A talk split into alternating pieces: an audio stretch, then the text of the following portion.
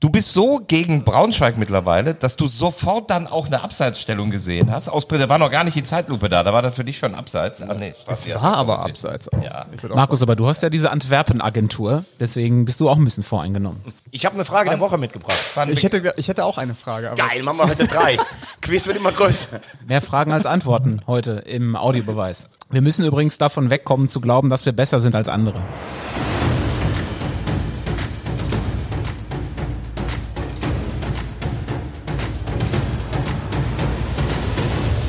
Wer hat's gesagt? Markus Gistol. Nein, zwei liegen drunter. Puh. Pele Wollitz war's. Ah, Pele wieder. Oh. Ah, Pele Wollitz. Mhm. Der zweitbeste Drittligatrainer nach Marco Antwerpen. Läuft nicht so gut gerade.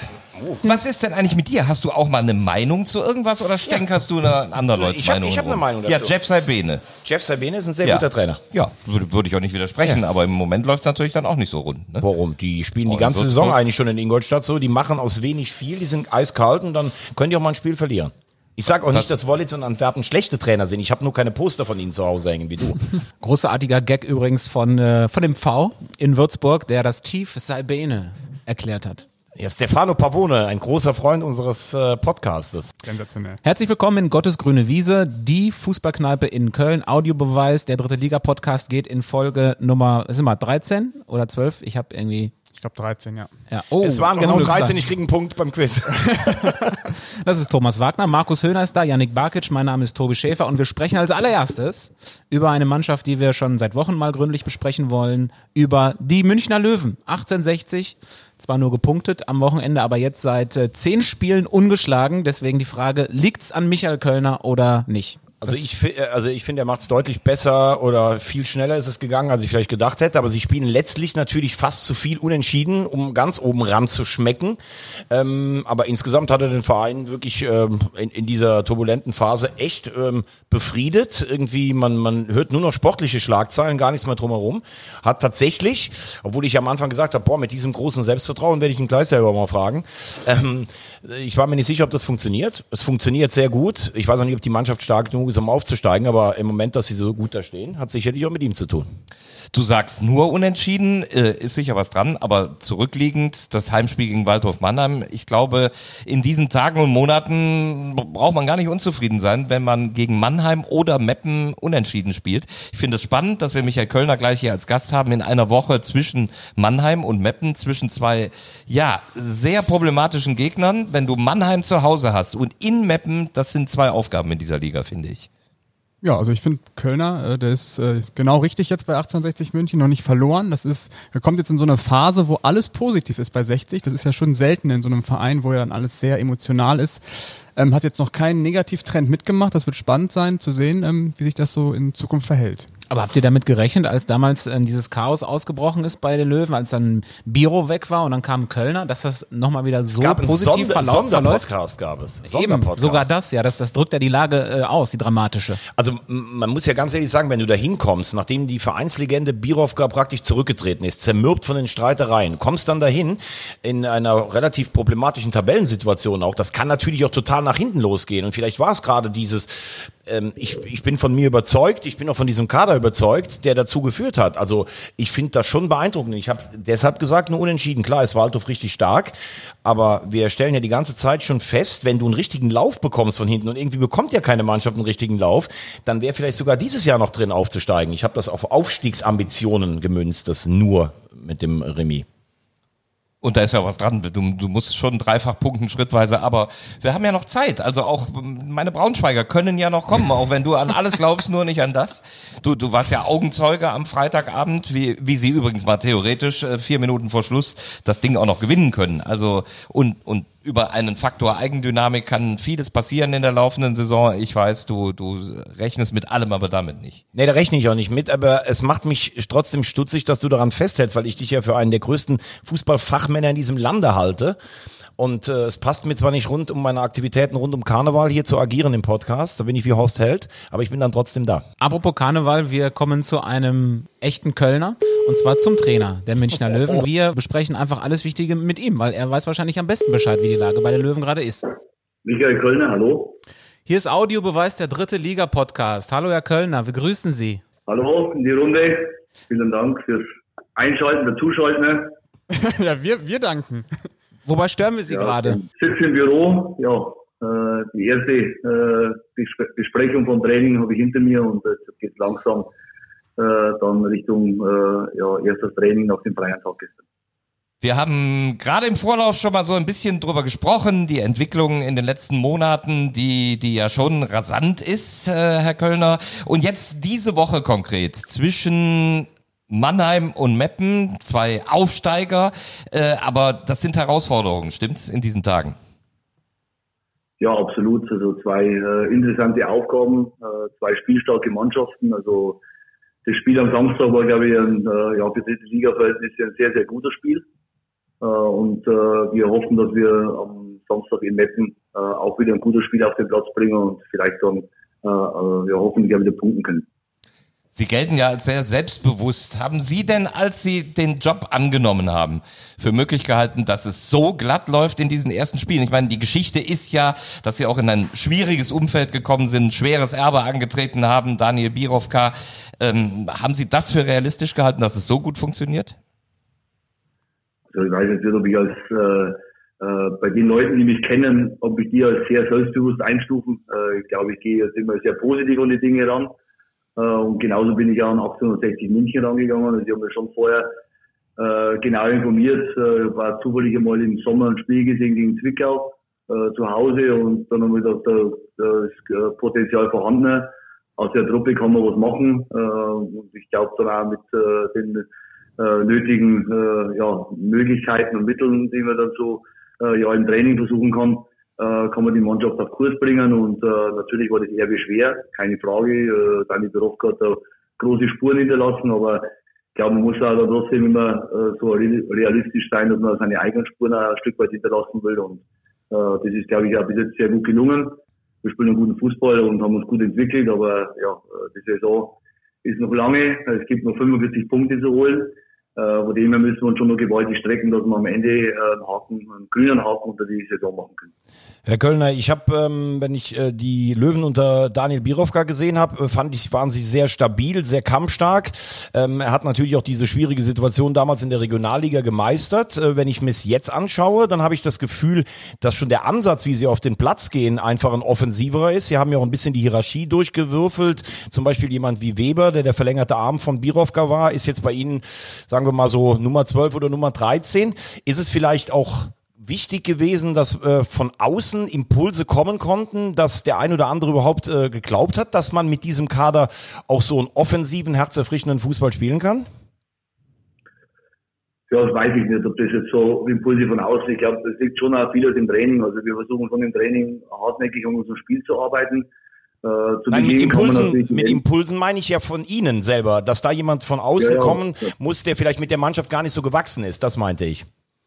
Ja, natürlich. Das ist natürlich über Impulse von, von meiner Seite geht, ist klar. Also wenn, wenn du äh, ein Spiel verändern willst, wenn du an, äh, an einer äh, anderen Spielkonzeption am Ende arbeiten willst, dann geht es ja nur über Training. Und äh, äh, wie gesagt, wir, wir, wir äh, kamen die zwei Wochen Länderspielpause zu Beginn gelegen sagen wir, in zwei Wochen ohne Testspiel konnten wir eigentlich auf dem Trainingsplatz schon vieles machen. Haben dann gegen Bayern Amateure das erste Spiel sicherlich einen ganz, ganz harten Gegner äh, zum Einstieg äh, gehabt, aber das äh, zweite Halbzeit haben wir sehr dominant in dem Spiel schon gespielt. Äh, ja, und dann äh, geht es am Ende immer darum, du arbeitest im Training, Woche für Woche, versuchst deine Mannschaft äh, immer weiterzuentwickeln, damit sie äh, von Woche zu Woche besser wird. Aber das geht natürlich nur, äh, wenn die Ergebnisse und die Leistungen dann stimmig sind und wenn die Ergebnisse und Leistungen nicht stimmig sind, dann äh, ja, geht das Vertrauen irgendwann mal flöten. Die Spieler glauben nicht mehr daran und dann bist du als Trainer dann wahrscheinlich auch mit deinen Dateien am Ende. Ähm, Herr Kölner, Sie haben eben gesagt, dass mit der Truppe etwas möglich ist. Das haben Sie im, im, Sommer anscheinend schon gesehen in dieser Mannschaft. Jetzt ist ja eine große Erwartungshaltung da, weil Sie jetzt auch zehn Spiele umgeschlagen sind. Wie schwer ist es denn, diese Erwartungen jetzt äh, einzudämmen? Auch keineswegs äh, schwer. In der Grünwalder Straße, mal, wenn, der, wenn du im Trainingsbetrieb bist, dann kriegst du von außen nicht so viel mit. Du konzentrierst dich auf deine Mannschaft, du konzentrierst dich auf den Trainingsprozess, du versuchst äh, am Ende wieder äh, Mittel und Wege zu finden, damit die Mannschaft stärker wird, damit jeder einzelne Spieler stärker wird und dann setzt du dich eigentlich nur mit inhaltlichen Themen auseinander und äh, das ist jetzt außenrum sicherlich in einem Traditionsverein größer, äh, am Ende äh, bebt und äh, äh durch die Köpfe geht, das äh, äh, kommt an mir jetzt nicht so deutlich ran, äh, sondern für mich ist dann eher so am Spieltag, dann merkt man das eher wieder, oder wenn man dann einmal in der Stadt unterwegs ist oder mit Fans zusammenkommt, äh, dann merkt man dann, dass jetzt das Gefühl da ist, aus, dem, einer Mannschaft, die vor zehn, vor zehn Spielen das Gefühl gehabt hat, hoffentlich steigen wir ab, äh, kommt jetzt auf einmal das Gefühl, hoffentlich steigen wir auf. Äh, also das Thema hat sich jetzt sehr schnell gedreht, aber es ist irgendwo dann ein Kompliment an die Mannschaft, wie sie äh, die letzten Wochen ja äh, auch gearbeitet hat. Ähm, Sie haben ja, ähm, wenn, wenn ich das so richtig sehe, ich habe natürlich auch nicht jedes Spiel gesehen, aber ich finde, Sie haben schon vor allen Dingen äh, auf der Sechserposition was verändert. Piki Roglo, der war ja früher eigentlich eher so der Zehner, also ein spielstarken Mann auf der Sechs mit Dressel so im Zentrum. Ähm, ich finde insgesamt auch mit der Dreierkette, das wirkt alles offensiver. War das Ihr Ansatz vor allen Dingen, dass Sie auch gesagt haben, wir waren vielleicht am Ende so ein bisschen zu ausrechenbar mit den langen Schlägen vorne auf Mölders? Ja, natürlich. So, das ist, äh, glaube ich, auch, äh, wie ich die ersten Tage übernommen habe, war für mich, gab es jetzt zwei, drei äh, Aspekte, die, die mir dann so stark ins Auge gefallen sind. Alle Flügelspieler waren verletzt. Äh, die sind jetzt seit äh, einigen Tagen wieder zurück ins Training gekehrt, also mit Kindsvater, Kager, äh, die jetzt praktisch vorher äh, dann auf den äh, Flügeln gespielt haben. Die sind alle langfristig jetzt mit Schambeinverletzungen ausgefallen und dann habe ich für mich überlegt, äh, über den Flügel hast du eigentlich, äh, äh, wird schwer. Äh, Im Zentrum hast du sehr viele Spieler. Also musst du eine Systematik finden, wo du das Zentrum am Ende auch stark machen kannst, wo du das Zentrum auch gut spielen kannst. Äh, und dann natürlich der zweite Aspekt, sagen wir, Sascha Mölders wird mit 35 Jahren vorne nicht jünger. Also äh, jetzt ihn da ständig in 1 gegen 2 gegen zwei Innenverteidiger aufzureiben, das geht dann irgendwann einmal noch eine gewisse Zeit gut. Vielleicht in manchen Spielen besser, in manchen Spielen schlechter, aber dann ist einfach der Zufallscharakter zu groß und die Berechenbarkeit dazu groß und dann mussten wir einfach auch eine Veränderung herbeibringen. Und dann hat sich auch äh, Noel Niemann äh, im Training und ähm, Dennis Dressler im Training, aber die jüngeren Spieler und da die äh, haben sich sehr, sehr positiv gezeigt und da war für mich halt dann schon klar, äh, die Burschen müssen auf dem Platz, äh, die müssen zeigen, was sie können. Also es liegt ja letztendlich an meiner in meiner Hand eine Systematik zu finden, wo die Spieler am besten und auch die Mannschaft am besten zur Geltung kommt.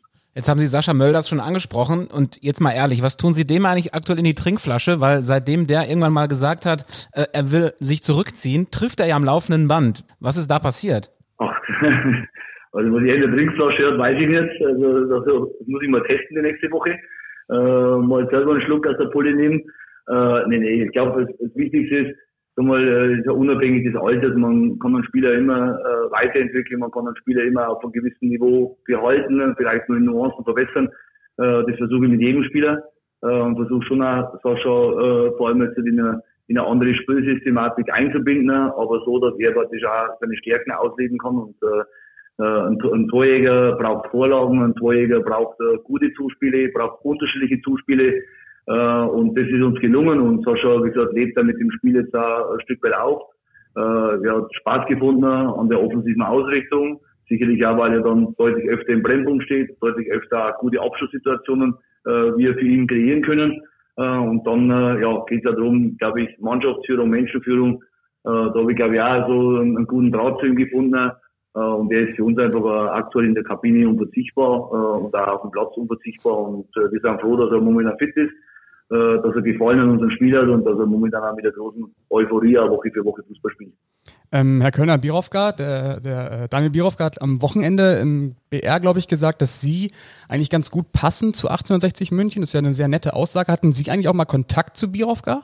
Nee, nicht. Also wir haben äh, bei, am Samstag indirekt Kontakt gehabt, weil der BR war vorher bei der Pressekonferenz und ich habe Ihnen ein paar Sätze äh, äh ins Studio übermittelt, weil er auch Geburtstag gehabt hat äh, ein paar Geburtstagsgrüße übermittelt und äh, äh, ja, und jetzt hat er praktisch mehr oder weniger über den BR geantwortet und äh, ja, das wird sich schon mal ergeben. Also momentan ist es so, ich habe äh, ein Stück weit keine Zeit, äh, momentan jetzt äh, mich abseits vom Fußball jetzt mit äh, anderen Leuten mich zu treffen.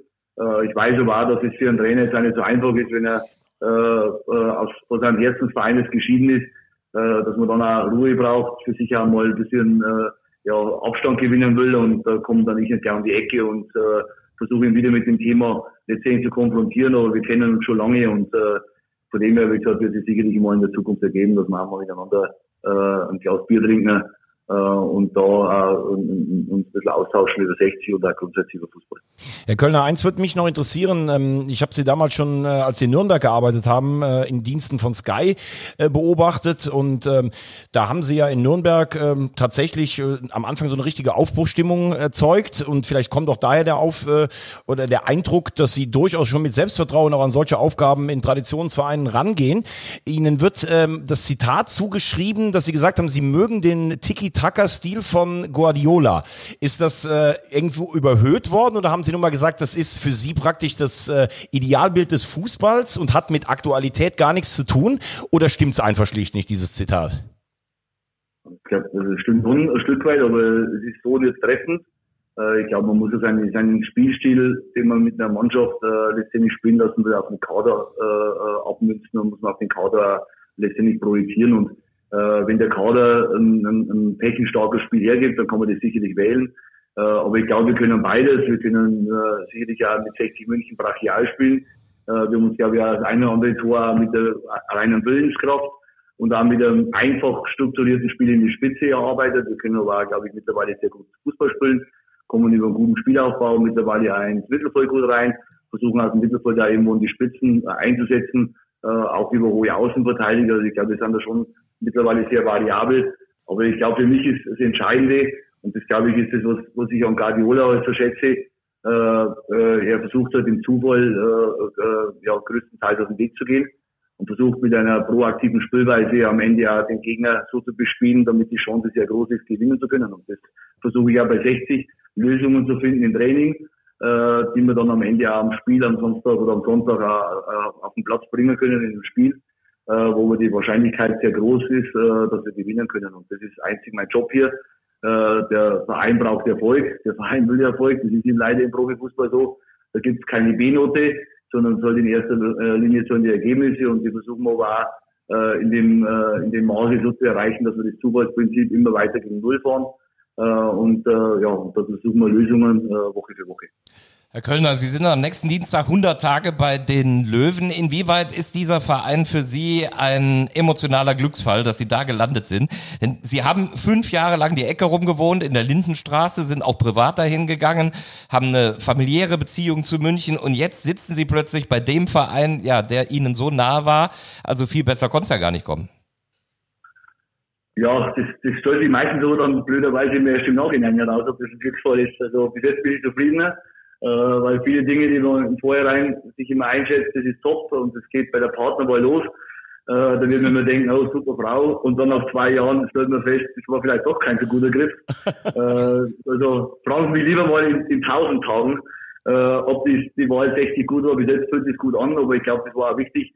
Ich bin in einem sehr emotionalen Verein Profitrainer geworden, jetzt beim 1. FC Nürnberg, äh, mit einer sehr hohen Fanbase und habe das jetzt, äh, glaube ich, eins zu eins auch wieder hier in München erleben äh, dürfen und können und erlebt es aktuell so, dass es wieder ein sehr emotionaler Verein ist, ein Verein mit einer großen Tradition, der in der Stadt, in der Region sehr verwurzelt ist. Und äh, das ist für mich schon ein Glücksfall, dass ich zweimal in solchen Vereinen arbeiten durfte und natürlich auch in, in zwei Städten, also mit Nürnberg und mit München, da wo die Lebensqualität auch sehr hoch ist. Es ist für meine Familie immer sehr wichtig, äh, dass sie die auch wohlfühlen und dass sie dort auch sehr schnell ankommen. Und von dem her, wie gesagt, also äh, laufen die ersten 100 Tage sehr, sehr gut und wollen wir hoffen, dass die nächsten 100 und äh, egal wie viele Tage das noch bei 60 werden, äh, dass die so gut wie möglich laufen. Ja, Sie haben gesagt, wir sollen in 1000 Tagen nochmal nachfragen. Das machen wir gerne. Dann haben Sie auch genug Zeit mit den Löwen jetzt bis dahin wieder mindestens mal zweitklassig zu werden und äh, dann sprechen wir eben dann in 1000 Tagen nochmal wieder. Ja, machen wir gerne. Schauen wir, ob wir es schaffen. wir tun alles dafür. Vielen Dank und schöne Grüße nach München. Vielen Dank. Ja, also, vielen Dank. Dankeschön. Schöne alles Runde Gute. noch und alles Gute weiter. Bis bald mal. Ja, tschüss. tschüss. Danke und tschüss. Bin mal gespannt, wann er mit den Jungs ins Kloster geht. Das habe ich noch in Erinnerung. Der ist in, in Nürnberg mit der Mannschaft ins Kloster gegangen. Also so dieser Ansatz, andere, einen anderen Horizont zu eröffnen. Das ist jetzt keine neue Erfindung, ähm, aber er geht auch solche Wege. Aber der ist ja auch eh, ähm, also ich fand die Frage auch berechtigt, oder wir haben es ja beide eben gesagt, mit dem Selbstbewusstsein, aber er ist ja trotzdem auf der anderen Seite auch sehr äh, verwachsen mit seiner Region. Ist, äh, glaube ich, auch, äh, macht keinen Hehl daraus, dass er auch ein sehr gläubiger Mensch ist und so.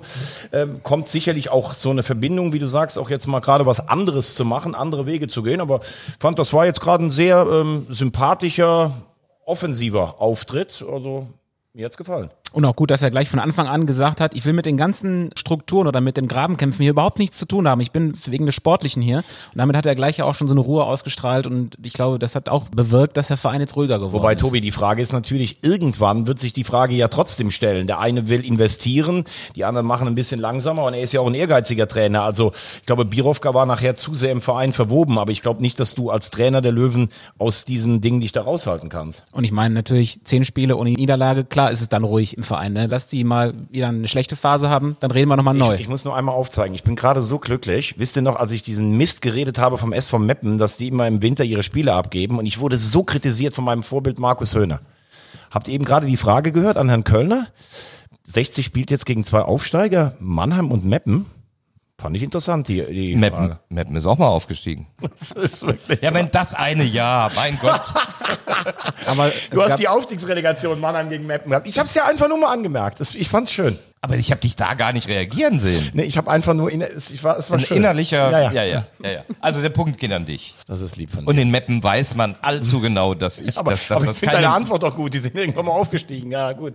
Hast du recht. Dann kommen wir von äh, guter Stimmung zu schlechter Stimmung. Und zwar herrscht die gerade in Sachsen-Anhalt. Magdeburg und Halle, zwei Teams, die mal zu Aufstiegsaspiranten gehörten und jetzt nur noch Mittelmaß sind, also mindestens Mittelmaß, zumindest Halle. Magdeburg muss sogar, glaube ich, nach ganz unten gucken. Wie sehr überrascht euch diese Wende bei den beiden Vereinen? Jetzt kriege ich sie wieder um die Ohren wegen Wollitz. Ich krieg sie hier nur um die Ohren, weil ich Antwerpen und Wollitz zu den Startrainern ausgerufen habe. Ich habe zu Wollitz übrigens nur gesagt, das ist das, was sie mit dieser Personalie bezwecken. Übrigens hinterher klugscheißern, das kann man natürlich immer. In dem Moment, äh, wo sie diesen Trainer geholt haben, war klar, was sie damit wollen. Einen emotionalen Impuls setzen im Vergleich Krämer-Wollitz, den du weniger gesehen hast. Da sage ich, Pele ist emotionaler, ist ein anderer Typ in der Anrede. Das kann ich in diesem Fall auch wirklich bezeugen. Du, du kennst ihn ja auch gut genug, aber auch als Co-Com, nach Spielen, wie du temperamentvoll äh, bei Sport 1 nach Montagsspielen, wie wir diskutiert haben. Der steht teilweise an, äh, an der Bar abends und nicht, weil er viel getrunken hat, sondern du diskutierst noch was, der lebt das auf eine Art, äh, die mich zumindest oft mitgenommen hat. Und deswegen habe ich auch gesagt, das ist das, was Magdeburg will. Dass es jetzt nicht klappt, ist natürlich heiß. Also bei Magdeburg äh, verwundert es mich auch total. Man muss ja mal gucken, der war jetzt drei Spiele da und die Leistungskurve geht ja auch extrem nach unten. Im ersten Spiel gegen Zwickau war es klar, okay, Chancenverwertung war nicht gut, deswegen haben, haben wir verloren. In Mannheim hat man in der letzten Minute noch einen Punkt geholt, so einen moralischen Punkt. Und dass so ein moralischer Punkt dann im Spiel gegen Meppen nichts mit der Mannschaft macht, die war ja total desolat, leblos, das verwundert schon, finde ich, unter Wollitz. Also, ähm, jetzt, wir brauchen jetzt überhaupt nicht über Wollitz zu diskutieren. Der hat seine Erfolge in der Vergangenheit gehabt. Ich weiß nicht, äh, ob dieser sehr auf Emotionen ausgelegte Stil überall passt. Ich glaube auch nicht, dass es bei Krämer an den Emotionen gehapert hat. Ich habe so das Gefühl, dass äh, es Mannschaften äh, oder dass es Spieler in der Mannschaft gibt, die diesen Abstieg immer noch nicht aus dem Kopf haben. Ich halte den Kader auch nicht so stark wie du ihn zum Beispiel, Janik. Du hast ja gesagt, sie werden Zweiter oder Dritter, wenn sie meine Lauterer noch verdrängen. Du hast vollkommen recht. Ich halte zum Beispiel den Lauterer Kader vom Personal her besser als den Magdeburger. Und dann kommt Wollitz dahin und denkt vielleicht, okay, ich muss jetzt nur auf einen Knopf drücken, dann geht hier alles auf. So leicht ist es, glaube ich, nicht. Und bei Halle sehe ich, weil wir, weil du gesagt hast, Krise in Sachsen-Anhalt, äh, sehe ich eher so das Ding, dass die auch körperlich, seit Siegner da ist, auf einem unheimlich hohen Intensitätslevel spielen. Also äh, Halle ist ja eigentlich keine Mannschaft, die mal so einen Abstiegskandidaten herspielt, sondern die müssen in jedem Spiel an, an dieses Limit kommen und aus irgendeinem Grund kommen sie da im Moment nicht ran. Sei es irgendwann, dass du nach anderthalb Jahren, das hast du ja bei Eintracht Frankfurt gesehen, irgendwann bist du auch mal in der Birne platt oder ob es körperlich ist, äh, ich weiß es nicht ich halte das für eine sehr schwierige Situation gerade in Halle, weil die haben ja bis zum Wochenende immer noch gesagt, naja, wenn wir das Spiel jetzt gewinnen, dann sind wir oben. Die kommen von, von der Tabellenführung und jetzt sind es nur noch sieben Punkte nach unten. Also die müssen ganz schnell, äh, müssen die irgendwie einen Exit finden, weil du weißt sonst genau, was irgendwann passiert. Ähm, würde mir um, würde mir auch um, es gibt, es gibt ja noch keine Diskussion, würde mir auch um Ziegner leid tun, weil ich den eigentlich einen coolen Typen finde. Du hast ja sogar Posterbilder äh, von ihm gemacht. Let's Dance. Ja, aber ich finde die Das gab ja schon einen Sieg nach Ausruf am Hast du auch ein Poster von dem? aber ich finde die, die Situation in Halle ist echt alarmierend. Vielleicht nochmal kurz zurück zu Magdeburg, weil Yannick auch den Kader immer so gelobt hat. Äh, Sie haben trotzdem nur sieben verschiedene Torschützen. Kein Team in der dritten Liga hat weniger Torschützen. Ist dann vielleicht nicht doch die Qualität nicht hoch genug oder liegt die Last nicht zu sehr bei Beck und Bertram? Ja, also der, der Kader wird jetzt schon hart kritisiert, auch Franz wird kritisiert. Ähm, man muss auch dazu sagen, sie haben ja auch einen Spieler in der ersten Liga mit Bülter, mussten sie ja leider ziehen lassen, ausgeliehen an Union Berlin, der ja richtig zündet. Also Franz macht da schon eine gute Arbeit. Auch Bertram ist ja gekommen unter seinen Fittichen. Also Ähm, der hat schon gute Transfers getätigt, aber in Summe ist es dann, glaube ich, wirklich so, was auch Weggy eben gesagt hat, dass manche Spieler, so Beck, ähm, dass die den Abstieg noch nicht verarbeitet haben, auch so vom Kopf her. Dass, die, dass der Druck oder die Last einfach zu groß ist. Und das ist für mich auch, ich habe jetzt nochmal gerade mir die Elf angeguckt vom, vom Wochenende. Das sind gute Spieler, so, so, solange äh, irgendwie alles im Flow ist. Aber da sind jetzt auch keine Spieler dabei. Klar, Jasula ist eigentlich ein guter Mann für die Liga, aber ist jetzt auch schon ein Stück weit dabei. Beck hast du gerade gesagt, der hat jetzt mal eine Torjägerkrise. Bertram mag ich eigentlich gerne, weil der viel, äh, weil der viel unterwegs ist. Ernst haben wir beide gesehen, haben wir am Anfang gedacht, der bringt richtig Emotionen rein, auch auf die Rechtsverteidigerposition. Der hat jetzt gar nicht gespielt, weil er so viele Fehler gemacht hat. Also das ist so eine Melange aus nervlicher Verfassung Verfassung, glaube ich, dann doch nicht so stark, wie man, wie man, wie man gedacht hat. Und jetzt so, Aufstieg ist eigentlich schon abgehakt, um Gottes Willen. Jetzt müssen wir wenigstens das Allerschlimmste noch verhindern. Genau, jetzt wird es ganz schwer, Ja, umzuswitchen ganz von, genau. vom Aufstiegsmodus in den, in den Abstiegskampf. Die Fans fordern die Entlassung von Manager Kalnick. Ist das purer Aktionismus? Würde das was bringen? Finde ich bitter, weil äh, der Mann hat äh, sowohl als Spieler ähm, als, als auch als Funktionär jede Scheiße mitgemacht in Magdeburg. Der hat eigentlich das Ganze erst auf solides Fundament gestellt, dass man es in der zweiten Liga war und dass es so wenig Dankbarkeit gibt. Das finde ich also, ich bin äh, völlig euphorisch, wenn ich über das Magdeburger Fußballpublikum rede. Das finde ich sensationell. Aber ich finde, das hat er einfach nicht verdient, dass da jetzt alles vergessen wird, was er da über Jahre geleistet hat. Und jetzt kommt der Druck richtig fett zu Hause gegen Chemnitz, das nächste Spiel. Ich glaube, das wird richtig wild, äh, zumal die Chemnitzer mit dem Schnurrbart kommen, äh, der vorne knipst und doppelpackt, was das Zeug hält, mit Philipp Hosiner, äh, der einen überragenden Lauf hat, wie du weißt, beim ersten FC Köln an der Seite von Simon Zoller zum Topspieler gereift. Aber gelb gesperrt, ne? Am Oh. Der Lauf geht nicht weiter. Das ist halt immer wieder die Geschichte, dass Yannick immer besser vorbereitet ist. Ich, ich wollte nicht sagen, weil als du gerade ich, so, als alle. Du, du hast es gewusst. Ja klar, heute Morgen noch im Kicker gelesen. Er ist total sauer drüber, weil er das Magdeburger Publikum Sehr so geil findet und da nicht spielen kann. Hat übrigens mal zwei Dreierpacks hintereinander für Austria Wien geschnürt. Also er kennt solche Laufsituationen. Der Bomber aus dem Burgenland äh, wird er genannt. Das klingt so ein bisschen wie der neue Österreich-Tatort, finde ich. Ja, genau. Mit äh, Harald Krasnitzer und äh, Bibi Fellner, ne? Oder? Die Bibi. Die Bibi. Moritz, die Bevor Spussi wir, ist da. bevor wir aber gleich den, den Osten des Landes verlassen, möchte ich unbedingt noch einen Ausflug nach Thüringen machen mit euch. Ja, dann mach doch. Wir sind in Gottes grüne Wiese. Hier ist der Robert, der kommt aus Jena. Der bereitet sich vor auf das Kölner Volksfest, auf den Kölner Karneval. Und hier ist alles geschmückt. Äh, Ich war der Einzige, der gerade beim Reinkommen ihn geoutet hat. Ich sag, deine Vereinsfarben, alles in Gelb und Blau. Ich weiß nicht, wer reingeguckt hat. Ich fand das gestern Abend sehr emotional, was da im Ernst-Abbe-Sportfeld abgegangen ist. Wie sie das Spiel gedreht haben gegen Joe Ennox. Der hat gerade seinen Vertrag verlängert. Ähm, Ich finde in der Trainergeschichte viel Bewegung bei Jena. Jetzt hat René Klingbeil übernommen. Die haben das Ding äh, hingedreht, wie gesagt, mit irre viel Emotionen und also ganz zart, die zucken noch, die leben noch. Also ich habe es mir auch angeschaut und ich muss ganz ehrlich sagen, äh, so wie die Tore fallen, ist das, glaube ich, Abstiegskampf pur. Das 1-1 ist eine Ecke, die im 16er auftitscht und dadurch bekommt Sulu nochmal den, den Kopf an den Ball und köpft ihn rein. Und das zweite ist dann irgendwie eine Harakiri-Aktion von, ähm, von Brinkis. Das lässt Jena so ein bisschen leben. Am Ende reicht's nicht, ganz ehrlich. Also man muss ja, man muss ja sagen, Thüringen ist ja auch Erfurt, ne? Und Erfurt legt ja im Moment alles lahm. Den eigenen Fußballverein, die Republik politisch. Und äh, zu Jena muss man sagen, man kann die Moral, die diese Truppe hat, eigentlich gar nicht hoch genug bewerten. Also die sind ja eigentlich immer schon, der Sargnagel geht nochmal ein Ding auf und dann beim nächsten Mal haut wieder einer drauf und dann schaffen sie es aber wieder das nächste Spiel zu gewinnen.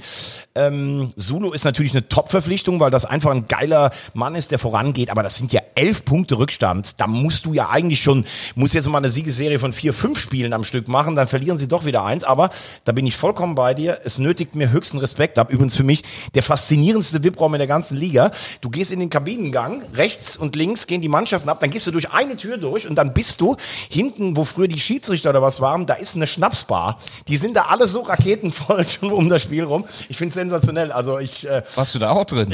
ich war leider erst nach dem Spiel da, da gab es nichts mehr. Es war geil. Auch hinten aus dieses ganze Lebzelt. So, äh, die Leute sind einfach, die leben Fußball. Das ist einfach geil in Jena da. Ähm, aber ich befürchte, es wird äh, leider nicht reichen. Und damit ist der Thüringer Fußball, äh, weil, der, weil der große Rivale hat die Insolvenz angemeldet, ganz schön am Boden. Und Becky, das sind die Geschichten, wir haben das ja schon mal angerissen, wenn du schon doch einige Jahre unterwegs bist in dem ganzen Fußballzirkus. Das sind nämlich genau die Sachen, dass du, du kannst sie ja nicht alle gleich lieb haben. Ne? Ich habe ja so neulich mal gesagt, oh, Groß Asbach muss jetzt für mich nicht zwingend in der Liga sein, Bin obwohl die einen prima Job machen, alles gut, ist auch nicht böse gemeint, aber die mag ich halt weniger als so. Und da habe ich gestern davor gesessen, Ernst Abbe Sportfeld. 1400 Jahre her, dass ich da war. Da haben sie die Anzeigetafel noch, ich mache mich älter als ich bin, mit der Lochkarte bedient. Ne? Dann, dann bin ich mal elf Stunden eingeschneit, sechs Kilometer vor der Ausfahrt Jena-Lobeda. Ein Freitagabendspiel Jena gegen Bochum. Ich habe das Stadion, äh, wir sind nachts um drei da angekommen, die haben es bei Sat 1 dann aus dem Sender gemacht. Stadion nie gesehen bei diesem Wochenende. Und ich werde nie vergessen, wie ich zu meinem Chef ging, Michael Leon, der lebt nicht mehr, und habe gesagt, hör mal, Michael, wa- was kann ich denn da als Honorar abrechnen? Hm? Äh, Nee, Michael, so Honorar, was kriege ich da? Ne? Ich hab's nicht verstanden. Was? Honorar? Keine Leistung, keine Kohle. Hey, elf, elf Stunden habe ich im Schnee gehangen. Wir hatten noch keine Handys. Vor uns der Aufzugmonteur mit einem C-Netz.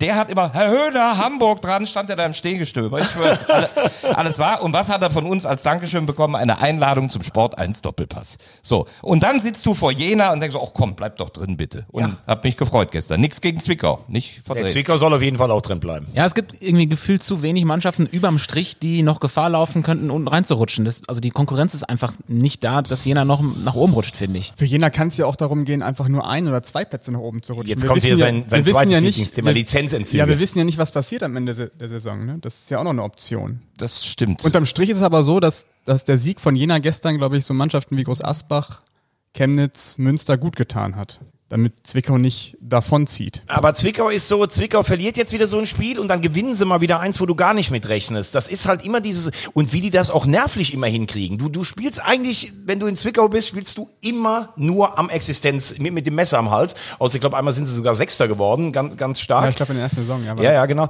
Aber das ist schon, aber die können damit einfach umgehen. Das nötigt mir auch großen Respekt ab, wie die das immer machen, weil ich glaube, vom Etat her gibt es keine Mannschaft, die weniger hat als Zwickau. Und ein cooles Signal, haben gestern auch die Spieler bestätigt, so früh in dieser Phase mit Joe Enox äh, zu verlängern, das ist halt cool. Kommen wir zu einer Mannschaft, äh, die gute Karten hat, vielleicht doch noch wieder drin zu bleiben. Der Chemnitzer FC, auch aufgrund von Philipp Hosiner. Wir haben ihn gerade schon angesprochen. Der Mann hat unfassbare Zahlen hingelegt. Zehn Tore in den letzten sechs Spielen. Insgesamt sind es schon 15 in 16 Spielen. Er hat viermal hintereinander einen Doppelpack geschnürt. Ich hasse das Wort Doppelpack schnüren. Hat viermal hintereinander doppelt gestellt. Und deswegen ist es sehr überraschend, dass wir ihn wahrscheinlich auch in der nächsten Saison im Trikot des Chemnitzer FC äh, sehen. Er hat einen Vertrag dann noch. Oder glaubt ihr, da wird dann nichts bringen, der Vertrag? Also das hat er jetzt, glaube ich, äh, öffentlich gemacht, dass er auf jeden Fall noch Vertrag hat. Ich weiß nicht, ob er dann bleibt, weil Chemnitz braucht ja auch, glaube ich, jeden Cent irgendwie gefühlt. Und wenn du die Chance hast, so, hast so einen Spieler für teuer Geld zu verkaufen, dann sind dir da, glaube ich, auch die Hände gebunden und das würden sie dann auch machen. Aber nichtsdestotrotz ist das auf jeden Fall ein äh, einer der Gewinner dieser, dieser Saison bislang. Hätte ich nicht gedacht, dass, dass der Hosiner so einschlägt. Man muss ja mal bedenken, der kam ja auch nur, weil Fran suspendiert wurde. Das war dann der Ersatz. Der wurde ja noch geholt von Sobotzig und Bergner. Und die waren zwei Tage nach dem Transfer weg. Sind ja Also das muss man eigenständig ins, zurück. insgesamt sagen, weil man auch Hüte zieht hier. Also wie Chemnitz die Saison meistert, nach diesem schlechten Saisonstart, nach dem ganzen Dirbel um Fragen, die ganze sportliche Leitung weg und wie die mittlerweile auch spielen. Die haben auch Glück gehabt jetzt teilweise zu Beginn der Rückrunde, aber das ist schon toll, muss man ehrlich sagen, wie die eigentlich aus einer aussichtslosen Lage daran geschmeckt haben und jetzt erstmal überm Strich stehen. Kommt auch aus der Jugend von 1860, Philipp Rosina. Ist also kein Wunder, dass der Aber ist knipst. doch, aber ist Ösi. Ist Ösi? Ja. Ist aber für mich so ein typischer Spieler, hat zum Beispiel in Österreich wirklich richtig gut geknipst, hatte ja dann noch diese, was war das, Nierenerkrankung oder Genau, was? Ne? sehr schwer ja, erkrankt. Sehr schwer, hat dann in, in Köln Bundesliga gespielt, da hat es nicht so funktioniert, aber das ist ein, ein Spieler, der kann sicherlich immer noch, auch in der zweiten Liga könnte der noch funktionieren, oder der wird irgendwann vielleicht sagen, ich gehe nach Österreich zurück, spiele dann noch äh, vielleicht Bundesliga, bei allem Respekt auch, auch vor, vor dem Niveau. Ähm, ich glaube aber jetzt auch, dass, dass er sich da wohl fühlt einfach und vielleicht so ein bisschen sächsischer Nationalheiliger wird, wenn, wenn er die jetzt, wenn er jetzt drin hält. Warum soll der nicht noch ein Jahr da bleiben? Der heilige Philipp. Genau. Du hast die Erkrankung angesprochen, es war ein Nierentumor und deswegen hat er heute am 11. Februar Geburtstag, Janik. Ne? Er, Genau, er kam, er wollte, glaube ich, im Winter 2015 zum FC wechseln. Da gab es einen medizinischen Check, da wurde das ähm, entdeckt, dieser Nierentumor. Und dann kurze Zeit später, am 11. Februar, entfernt. Und seitdem sagt er, ja, das ist mein, mein zweiter Geburtstag. Deswegen ist es jetzt der fünfte zweite Geburtstag, wenn ich richtig gerechnet habe, oder? Und bei aller Flachserei, da hat sich der erste FC Köln gut verhalten, vielleicht aber auch selbstverständlich sofort in der Situation den Vertrag verlängert, gesagt, komm, wir gehen das gemeinsam. Äh, nevertheless ist es eine gute Aktion gewesen. Aber für, aus sportlicher Sicht für den CFC natürlich auch ein ganz wichtiger Mann, weil du einfach im Abstiegskampf so eine Vertrauensperson da vorne drin hast. Denn du weißt, du kannst den immer anspielen, der macht immer irgendwas Gefährliches und auch diese Elfmeterquote, von dem sieben von sieben verwandelt, ist schon richtig stark. aber der Elfmeter gegen Halle war natürlich keiner, ne? Also da regen sich die Hallenser zu, zu Recht auf. Ja. Ja. Unglücklich für Halle. Weil wenn das nicht gepfiffen wird, dann geht das Spiel dann doch auch anders aus. Ja. Möglicherweise. Von einem Knipser zum anderen zu äh, Otschi Vried. 15 Tore hat auch er gemacht in 22 Spielen. Äh, wechselt im Sommer nach Tilburg. Ist das ein Fehler, aus, aus Deutschland wegzugehen, um halt da dann erste Liga zu spielen und auch aus dem Bayern-Kosmos rauszugehen? War einmal im Bundesliga-Kader in dieser Saison. Da war, glaube ich, ähm, der Sprung noch nicht so schnell da, aber hätte er nicht noch ein bisschen mehr Geduld Also- haben sollen? Also ich kann ihn total gut verstehen, dass er jetzt irgendwann sagt, äh, dritte Liga hat er ja auch damals in Osnabrück gespielt und äh, bei den Bayern in der vierten Liga, das reicht mir jetzt. Ich will einfach in den Fokus. Äh, die äh, niederländische Liga ist eine gute Liga. Da gibt's ja auch irgendwie diese Fusion, Plä- Fusionspläne mit der belgischen Liga. Aber ich verstehe einfach nicht, dass den in Deutschland kein Zweitligist oder sowas holt. Also der hat für mich solche Anlagen, der ist ja überhaupt nicht vom Ball zu trennen. Ist für mich eigentlich so ein Mini-Holland. Also auch körperlich, eher groß, schnell. Du kannst den gar nicht, der prallt jeder ab. Da sagen die Abwehrspieler, wenn du gegen den läufst, da tut dir alles weh. Der ist auch so eckig und kantig. Also, dass den keiner aus Deutschland äh, in der zweiten Liga verpflichtet hat, das wundert mich wirklich. Mich überrascht der Zeitpunkt. Warum legt er sich jetzt schon fest? Denn das ist meiner Meinung nach relativ früh und er hat gerade einen Megalauf. Nun lass doch mal ein bisschen warten. Äh, vielleicht ist die Angebotssituation noch gar nicht so, wie sie hätte sein können. Das hat mich daran überrascht. Tja, aber vielleicht denkt er auch, er spielt mal ein, zwei Jahre. Es haben ja viele gegangen, diesen äh, Weg, sind gegangen über die niederländische Liga, wo du vielleicht nicht jedes Wochenende so brutal unter Druck stehst, wo du dich aber gut entwickeln kannst. Und von da werden ja auch viele, viele weggepflückt. Der ist ja noch relativ jung. Marc Uth zum Beispiel. Ja. Ja gut, das ist doch wohl logisch. Das musst du dem dann nur wie wieder schon wieder ge geiert, um, um das weiße Ballett hier unterzubringen. Aber eins ist natürlich klar, die, die zweite der Bayern braucht dann in der kommenden Saison einen neuen Führungsspieler, weil Otschi Vried ist einer von denjenigen, die älter sind. Äh, wilde Theorie jetzt von mir. Holen Sie möglicherweise Sandro Wagner zurück und spielt er noch ein bisschen dritte Liga zum, zum Ausklang seiner Karriere? Weil ich meine, er will zurück nach München, das ist seine Stadt. Er könnte im Verein noch eine andere Aufgabe übernehmen und noch so ein bisschen dritte Liga spielen. Das wäre doch eine Bereicherung für die dritte Liga. Könnte ich mir echt gut vorstellen, Sandro Wagner in der dritten Liga. Vertrag läuft Ende des Jahres in China aus. Also für, für die Bayern würde Also das auf jeden apropos Fall China, machen. Sack, Reis, umfallen. Also was Sandro Wagner macht, das ist mir sowas von egal, das kann ich dir gar nicht sagen. Aber es geht ja hier um die zweite Mannschaft der Bayern. Ja, was auch das machen. ist mir jetzt gerade, also da sind Aber jetzt, du, du bist doch bekennender Bayern-Fan. Ja, das, das sind 19 Mannschaften, die mich in der dritten Liga mehr interessieren, sage ich ganz ehrlich. Obwohl die spielerisch, gar keine Frage, ist das eine der besten Mannschaften in der Liga. Ist der Wagner denn im Guten gegangen bei den Bayern? Ja. Das ist immer so ein bisschen grenzwertig bei dem, ne? Also Ja. das mal Idee ist vorausgesetzt, ist die Idee gut, ja. Vorausgesetzt natürlich, sie bleiben in der dritten Liga. Jetzt, wenn sie absteigen würden, dann Weißt du, wo mein Herz geblutet hat? Als in der 90. Minute am äh, Samstag auf dem Höhenberg zum äh, Minuten- und Sekundenverschleppen Jan Fiete Ab eingewechselt wurde. Das ist, äh, das ist der größte Irrsinn der Fußballgeschichte. Also vom Spieler selber geisteskrank. Was, was glaubt denn der, dass der da spielt? Vom Berater, Jürgen Milewski, den ich sonst früh eigentlich immer für einen Vernünftigen erhielt, geisteskrank. Was will Ab in München? Und von den Bayern muss man auch mal ganz klar sagen, die kaufen sich die zehn besten Jugendspieler Deutschlands. Wenn es nur einer schafft, ist es super. Und wenn nicht, naja gut, dann sind sie wenigstens nicht bei der Konkurrenz stark geworden. Also das ist wirklich ein Witz, wenn du das siehst. Jetzt spielt der in der dritten Liga nicht mal. Unglaublich. Das war, äh, Markus hat den sicherlich schon früher, du beobachtest ja die Juniorenmannschaften, als ich den die ersten zwei, drei Bundesligaspiele beim HSV gesehen habe, was der für eine Bewegung hat, wie, was der für einen Torinstinkt hat, habe ich gedacht, das ist ein Riesentalent. Kannst du jetzt eigentlich schon abschreiben, das Ganze. Wie du gesagt hast, ist es ja kein Einzelfall, dass so Talente verballert werden. Das jüngste Beispiel war ja auch der Cuisance, der, äh, da ist es jetzt noch nicht erwiesen, dass die Karriere stockt, obwohl Und der hat sich ja tut auch ein bisschen schon. daneben benommen, selber muss man natürlich auch sagen. Ne? Ja, ja, um sich da rauszuekeln. Da muss man natürlich auch wieder drüber diskutieren, ob das in Ordnung ist, so einen dann zu übernehmen, der sich äh, in einem anderen Verein, wir haben da auch mal bei einer Autofahrt drüber diskutiert, äh, sozusagen rausekelt trotz laufenden Vertrages. Shinan Kurt gibt auch das Kurt. Beispiel, ne? 2,8 Millionen gekostet und spielt gar keine Rolle mehr. Also das ist schon, finde ich schon sehr umstritten, was die Bayern da teilweise machen. Ja, aber reicht's denn trotzdem für den Klassenerhalt oder kommen, kommen die nochmal? Ja. Ganz sicher. Also die kriegen, glaube ich, die, das ist eine Mannschaft, die kann noch einen richtigen Lauf kriegen und sogar nochmal oben ran schmecken. Also die spielen so einen guten Fußball, muss man ehrlich sagen. Reifeprozess, die Mannschaft traut sich was, Jungs, die reinkommen, also das ist richtig gut.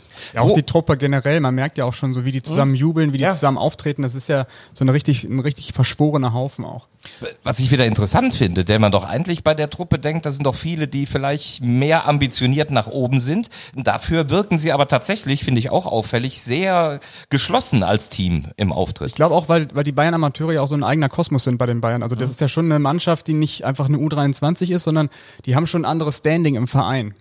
Aber trotzdem so jemand wie Christian Früchtel zum Beispiel, der aktuell Nummer drei ist beim FC Bayern, kriegt jetzt dann nächste Saison den Nübel vor die Nase gesetzt. Das heißt, er rutscht irgendwie eins nach hinten, äh, will deswegen auch weggehen. Ich meine, da kommt natürlich dann Frust auf, ne? Aber das äh, macht sich überhaupt nicht bemerkbar. Aber ich glaube, du musst natürlich schon sagen, dass wahrscheinlich bei kaum einem Profiklub in Deutschland die Kluft zwischen der ersten und der zweiten Mannschaft so groß ist wie bei den Bayern, weil die Bayern haben halt den Anspruch, Top 5 in Europa zu sein. Und wer, also da gibt's ja vielleicht alle drei Jahre mal einen, der in der zweiten sich entwickelt und dann hochkommt. Nicht mal.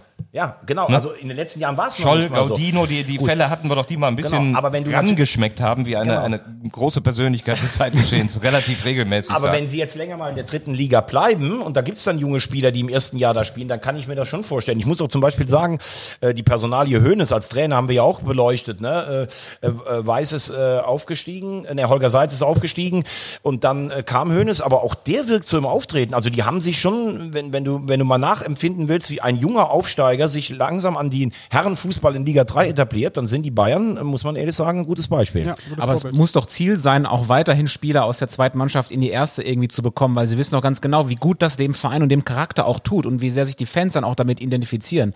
Weil dann nur noch von externen Leben äh, macht so ein Verein ja auch seelenlos. Ja, aber wir haben es ja eben schon thematisiert. Es ist halt ein extremer Sprung. Es ist halt nicht Klar. der VfL Bochum oder das ähm, ist schon ziemlich schwierig, dann dieses Champions League Regal da reinzukommen. Bitte nichts gegen den VfL Bochum. Ich habe jetzt eine Frage vorbereitet. nee, nee, ich möchte aber, bevor wir mit den Fragen Wir sind ja beim Thema Bayern. Das ist so eine eingeschobene. Aber mach okay, gerne. Mach ja, du erst dann mal. schieb ein. Okay, wir waren ja bei Ochi Vried, der hat ja mittlerweile oder ist mittlerweile Rekordtorschütze der Bayern Amateure, stellt regelmäßig, hat jetzt schon 62 Treffer. Ich will von euch wissen, wer ist denn auf dem zweiten und dritten Platz? Rekordtorschütze der Bayern Amateure. In der dritten Liga. Nee, generell. Winsheimer. Falsch. Das ist aber jetzt, die ist außerhalb des Rankings. Ja, ne? ja, Außer- außerhalb okay. des Rankings. Ich war nur so verwundert. Ich habe mal geguckt und dann dachte ich mir, ja, ist vielleicht mal eine, eine Frage für die beiden Experten hier links. Ihr kennt sie beide. Nicht. Ich habe keine Ahnung, aber ich habe es jetzt auf deinem Zettel gesehen. Deswegen, so schnell konntest du das Ja, sehen? ich hab- Ein fixes Kärtchen. Adleraugen. Hat, hat, äh, hat Thomas Müller früher äh, zweite Mannschaft gespielt bei den? Den, Re- den Rekord hat er jetzt schon eingestellt. Ochi Fried in einer Saison 15 Tore für die Bayern geschossen in der dritten Liga, aber der ist nicht unter den Top 3. Ich löse, ich löse auf, okay? Nummer zwei, Paolo Guerrero. Nummer drei, Svetstan Misimovic. Boah, nee, nee. Simovic hätte man. Ja, Ich dachte, ihr Robert, du bist, du aber bist es zu war nicht deine Frage, ne? Robert ist Nee, wieder war da. Wir, wir hatten Jena schon als Thema. Atmest du wieder ein bisschen Hoffnung seit gestern?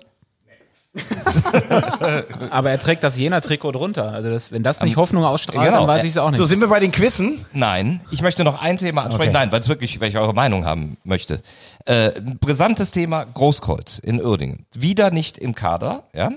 Ähm, ich will kurz die Geschichte erzählen, die auch so journalistisch ein bisschen schwer ist. Hier, Vorbild 2, äh, Veggie. Auch deine Meinung will ich da hören. Ähm, mir begegnet dann unten, du, du realisierst auch nach dem ein oder anderen Vorgespräch, dass äh, Großkreuz zum zweiten Mal äh, ohne weiterführende Begründung unverletzt nicht im Kader ist. Das ist generell in einem Kader, finde ich, ein Problem. Dann begegnet dir ein renommierter äh, Zeitungskollege und du weißt das, Veggie, da kann man dann schon ein bisschen reinhören, ist das eher seriös oder nicht. Wir kennen die Jungs eben seit vielen Jahren. Und der sagte, oh, geht das Gerücht um, äh, dass der Ponomarev den Großkreuz raustut. Ne? Hm, so, dann erfährst du sowas und dann habe ich das auch auf dem Sender als Gerücht kundgetan. Was ja auch immer so ein bisschen halbgar ist, weil ich kann ja eigentlich auch irgendwie, ich habe zweimal betont, es ist ein Gerücht, ne? Und wo es herkommt. Ähm, Schwierigkeitsgrad ist, ich kann ja als Gerücht eigentlich alles raushauen. Das ist so ein bisschen blöd da dran. Aber es war schon begründet. So, klares Dementi. Wie knifflig seht ihr diese Personalie, Großkreuz, äh, nicht mehr im Kader? Und du sagst mir mal, kann ich das raushauen oder nicht? Also klar kannst du das raushauen, wenn du mit jemandem sprichst, den du seit Jahren kennst und der dabei ist. Vor allen Dingen, ich habe dieses Gerücht auch schon, ich habe das sogar schon in der Winterpause mal gehört, dass Uerdingen halt auch in Bezug auf die neue Saison sich von dem einen oder anderen trennen möchte. Und es gab ja auch in der Vergangenheit schon diese Beispiele, zum Beispiel Marot, der jetzt wieder spielt, war ja zu Saisonbeginn teilweise gar nicht im Kader, obwohl er immer fit war. Das äh, hat man ja auch damals hinterfragt, was ist denn da los? Es geht bei Uerdingen teilweise darum, dass man ganz hart drauf schaut, wer kann mit uns nächstes nächstes Jahr aufsteigen ich mag Großkreuz als Typ, sage ich mal ganz klar. Der hat sicherlich auch ein paar Fehler gemacht, aber man darf den auch nicht nur darauf reduzieren. Er saß in Brasilien nur auf der Bank. Der hat zum Beispiel in der Saison davor als rechter Außenverteidiger in der Champions League in Dortmund eine Riesensaison gespielt. Ich verstehe bis heute übrigens nicht, warum der statt Mustavi nicht gespielt hat, aber wahrscheinlich war das dann zu viel in die Palme zu pinkeln da in Berlin. Das muss man auch mal ganz klar sagen. Aber wenn du ihn jetzt siehst sportlich, er ist jetzt ein Spieler, den Uerdingen sicher auch anders auffangen kann, weil er ist über seinen Zenit lange hinweg. Und ich glaube, da machen die ihn wie eine Kosten Kosten-Nutzen-Rechnung und dann sagen die irgendwann, okay, diese Spitzenverdiener müssen weg und die sind dann auch wirklich gnadenlos nicht mehr im Kader, was für einen Vollblutfußballer wie Großkreuz ja echt bitter ist. Also um deine Frage zu beantworten, du darfst es sagen und ich glaube, dass Kevin Großkreuz nächstes Jahr nicht mehr in Uerdingen spielt. Also das, das glaube ich auch, weil ich diese Entwicklung auch für ein Riesenproblem halte. Äh, richtig, was du sagst, ich war selber bei der WM und habe den äh, tatsächlich im Hotelgelände miterlebt. Der ist ja streitbar, äh, aber da hat er sich super verhalten als Teamplayer, obwohl er eben nicht gespielt hat, obwohl er sich vielleicht äh, schon was ausgemalt hat, dass er hätte spielen können. Aber jetzt halte ich das für schwierig. Wir sind in der dritten Liga, er ist der Weltmeister. Er spielt nicht mal, was ich auch, wir haben mit den Kameras alles abgesucht, das hieß, er ist im Stadion, er sei in der Loge. Ja, warum sitzt er nicht auf der Tribüne? Also unter Vorbehalt, er hat vielleicht irgendwo gesessen, wir haben aber alles abgesucht mit den Kameras. Äh, das ist ja auch ein Stück Chemie in einer Mannschaft, oder nicht? Natürlich. Ich bewerte es jetzt mal sportlich. Ähm, ich finde, Großkreuz hat jetzt in den anderthalb Jahren, sind es anderthalb Jahre? Ja. Ähm, ja. Finde ich überhaupt keine sportliche Rolle gespielt beim KFC Oerdingen. Der hat keine Führungsqualitäten übernommen in der Mannschaft. Der hat äh, als rechter Verteidiger auch überhaupt nicht so den Einfluss gehabt auf das Spiel. Und ich finde, aus sportlicher Sicht ist es, würde es kein Verlust sein. Er hat sich ja dann auch durch die rote Karte ein bisschen selber äh, irgendwie äh, ins Ausbuxiert, dann war er noch verletzt. Also ich finde auch sportlich kann man das auch rechtfertigen, dass er einfach da nicht spielt, weil es gibt andere, die sind schneller, das passt vielleicht aktuell besser.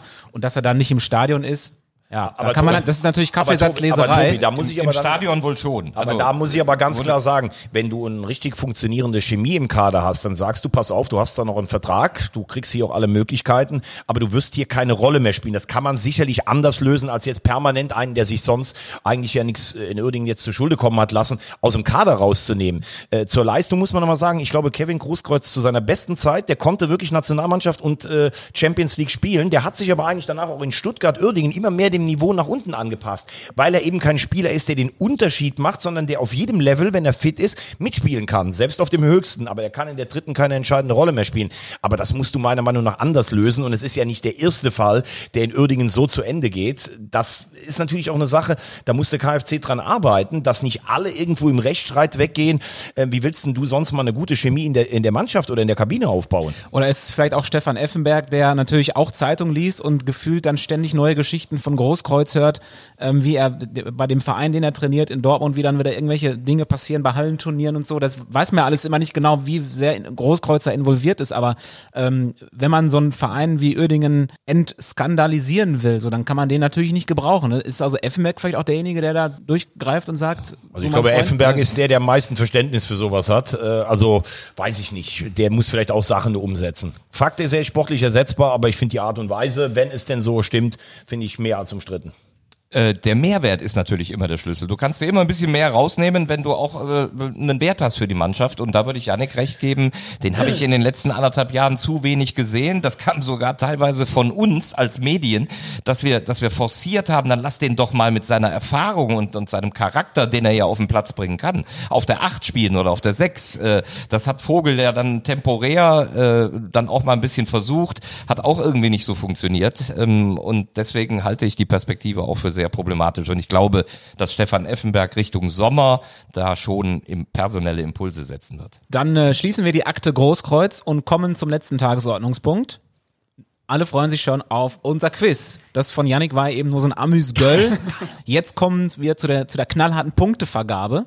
Und wir haben wieder zwei Fragen heute, habe ich das richtig verstanden? Ja, ich habe noch eine dabei. du Geil. bist so richtig auf den Geschmack gekommen. Ja, Bin ich krank. mittlerweile Tabellenführer? Auf, Nein, natürlich macht, nicht. Macht bitte euer Handy auf und drückt ähm, bei WhatsApp schon, schon meinen Namen rein, damit es nicht wieder in die Gruppe schreibt. Ja. Weil es geht um eine Anzahl und die muss halt nach, ähm, ich gebe euch 20 Sekunden, muss dieses Ding äh, drin eingeloggt Ich sein. habe deine Telefonnummer nicht. okay, also. Drei. Nein, nein. So, die aktuelle dritte Liga. Sagt mir bitte, wie viele dieser Clubs den nationalen Pokal, das heißt den DDR oder den deutschen DFB-Pokal gewonnen haben? Wie viele Clubs? Wie viel Zeit noch? Zehn Sekunden. Ach so. Da kann ich ja noch googeln. Und damit ist Stopp. So, zurücksetzen. Geil, ich habe einen Punkt gemacht, weil das ist ja Wahnsinn. Ihr habt ja gar keine Ahnung. Aber wieso kriegst du einen Punkt nur, weil Ja. du dir irgendeine lausige Frage ausdenkst? Dann mach doch selber mal. Also, ich kann vorlesen, was hier gerade kam. Tobias Schäfer, mein ähm, Freund, der, wie nennt man ihn nochmal, der Vorposten zum Heising, der Vorposten zum Paradies 6. Yannick Barkic 5 und Markus Höhner 3. Es sind acht und ich kann es mit euch durchzählen. Das finde ich äh, relativ viel. Ja, Deshalb- Ir Irdingen und Kaiserslautern war direkt klar, Duisburg nicht. Oh, Entschuldigung, ich lese es nur mal ganz vor für die, die, da, die das vielleicht dann interessiert. Wir haben die Tabelle. Also Duisburg, Ingolstadt, Unterhaching, Waldhof Duisburg und? Braunschweig nicht. Meppen auch nicht. Dann aber 60 München und der KfC Uerdingen. Dann die Bayern, 85. die könnte man natürlich, hätte man noch, ja. Lautern? Nee, Bayern Bayern sage. Bayern sage ich ja, dann wären es nur sieben. Es ist trotzdem von euch falsch. Dann Hansa Rostock hat den äh, Ja. Pokal in der DDR gewonnen. Der erste FC Kaiserslautern. Ja. Der erste FC Magdeburg. Der FSV Zwickau. Und ähm, genauso Karl Zeiss Jena. Damit sind wir bei acht. Und wenn wir die Bayern abziehen, wären wir bei sieben. Hat trotzdem keiner von euch. Ja, aber ich war mit sechs aber am nächsten dran. Nein, aber genau. das zählt natürlich nur bei solchen Größenordnungen ab 60. Also ich meine, wenn ich nur 20 habe, soll ich dir dann noch einen Punkt dafür geben? Nix. Dann Also, kriege ich aber nochmal einen extra Punkt, Nein. weil ich letztes Mal Hamburg richtig Punkt hatte. kriege ich jetzt. Nee. Und wenn ich ihn nicht kriege, scheide ich hier aus diesem Spiel aus. Das ist, Das eine ist eine Chance, Kollegen. Wir können uns ja einen Punkt teilen. Gut, da kriegst du auch einen. Boah, guck mal, so miese Randgeschäfte hier. Du musst erstmal den Mut haben, Fragen zu stellen, weil selbst du, Blinder, hast ja letztes Mal die von mir beantwortet. Dann habe ich mir selbst ein, ein Einsnetz gelegt. Das war gut so. Also ich finde, also eigentlich, wenn einer keiner jetzt, also wenn einer sieben gesagt hätte, hätte ich gesagt, der kriegt den noch. Also ich bin dafür, dass ich einen kriege. Ob du einen kriegst, muss der Cast in, in der Ich wollte gerade Schweiz. sagen, jetzt müssen wir bis vor das äh, oberste Bundesgericht gehen. Ganz genau. Ja, das müsst ihr demokratisch entscheiden. Janik, kannst du Gib dem doch einen Punkt. Das Ja. reicht am Ende sowieso nicht. Janik, ist kannst- jener. Janik, kannst du denn trotzdem sagen, dass das eine interessante Frage war? Doch, war eine sehr interessante. Ich hätte mehr Zeit gebraucht. Okay. Ja, so zehn Sekunden mehr. Ich hätte zehn Sekunden mehr Zeit gebrauchen können, um das Falsche zu Pass sagen. auf, also ganz klar, Tobis, du bekommst einen Punkt, ich bekomme einen Warum Punkt. kriegt denn Tobi einen Punkt? weil Weil ich am nächsten dran war. Nächste Frage. Jetzt kommt die offizielle Frage, die Abschlussfrage für heute. Die offizielle, was ist denn jetzt los? Wollen wir kurz den Punktezwischenstand noch nennen, Ja. als Ansporn? Ähm, Markus Höhner zwei Punkte, Thomas Wagner zwei Punkte, also Drei. ohne heute. Ja, Wenn wir jetzt heute mit einrechnen, dann Drei. hast du drei. Ja. Yannick Barkic drei Punkte und Moore dann fünf. Wenn wir heute mit ein. Ja. Und der Veggie ist so motiviert. Der geht jetzt hier raus und ruft sofort seine Töchter an. Ich bin auf drei. Und hier kommt meine Frage an euch.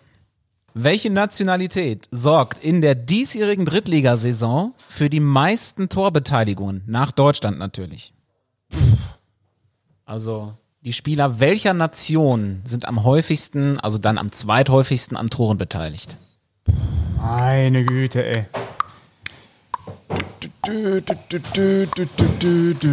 Das kann man sich aber ein bisschen herleiten. Googelt ihr jetzt alle die aktuelle Torjägerliste? Yannick hat geantwortet in Zehn Sekunden bräuchte ich auch von euch dann Ich eine hab doch Antwort. schon gerade geschrieben, du Ochse. Ah ja, stimmt. Oh. okay, jetzt habe ich eine Antwort von allen. Yannick hat geantwortet Österreich. Thomas auch Österreich und Markus Ghana. Bei Ochi Brit hat ghanaische Vorfahren. Und die richtige Antwort ist Kosovo. Ja gut, das ist ja praktisch Ghana. Und zwar dank Albert Boniaco natürlich, der die Staatsangehörigkeit offenbar Ja. besitzt, äh, Valmir Soleimani und Vrenetzi.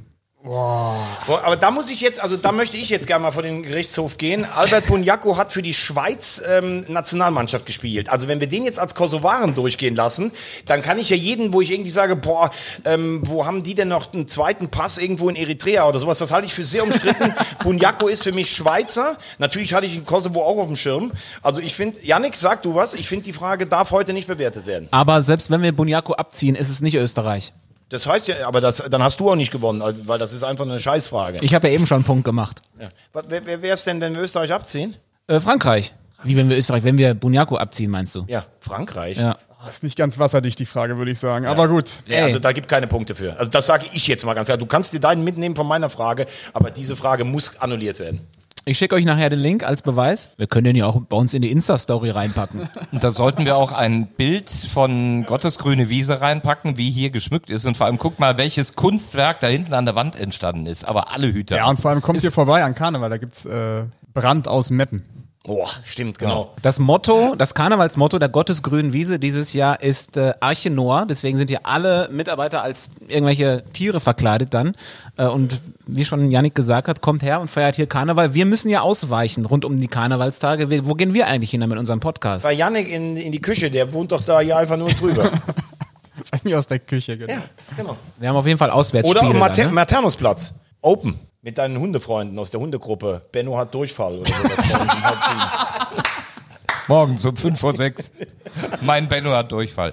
Ich, ich möchte, da wir Powered bei Sport 1 sind, noch darauf hinweisen, dass jetzt raus ist, welches Viertelfinale wir live übertragen. Am 4. März, mittwochs um 18.30 Uhr, Leverkusen gegen Union Berlin, wo ein Teil der Truppe hier so Absolut. privat hingeht. Ich fahre am Tag vorher nach Sa- Saarbrücken, privat. Saarbrücken gegen Düsseldorf. privat. ich glaub, für da mich- musst du aber mit deinem behandelnden Arzt drüber sprechen. Privat. Also, Saarbrücken gegen Düsseldorf interessiert mich mehr als Leverkusen gegen Union, sage ich dir ganz ehrlich. aber du hast doch für Leverkusen Union zugesagt. Ja, weil ich dich sehen möchte. Aber vom Fußball. Nein, dann bleib zu Hause, kannst du mich hören. Okay, gut. Ja, Yannick will gerne aber auch privat hin, ne? Zu Leverkusen gegen Union. Klar, eisern. Aber da könnt ihr mich doch nicht hören. Über den Stream schon. Ah, Das ist aber erst wann?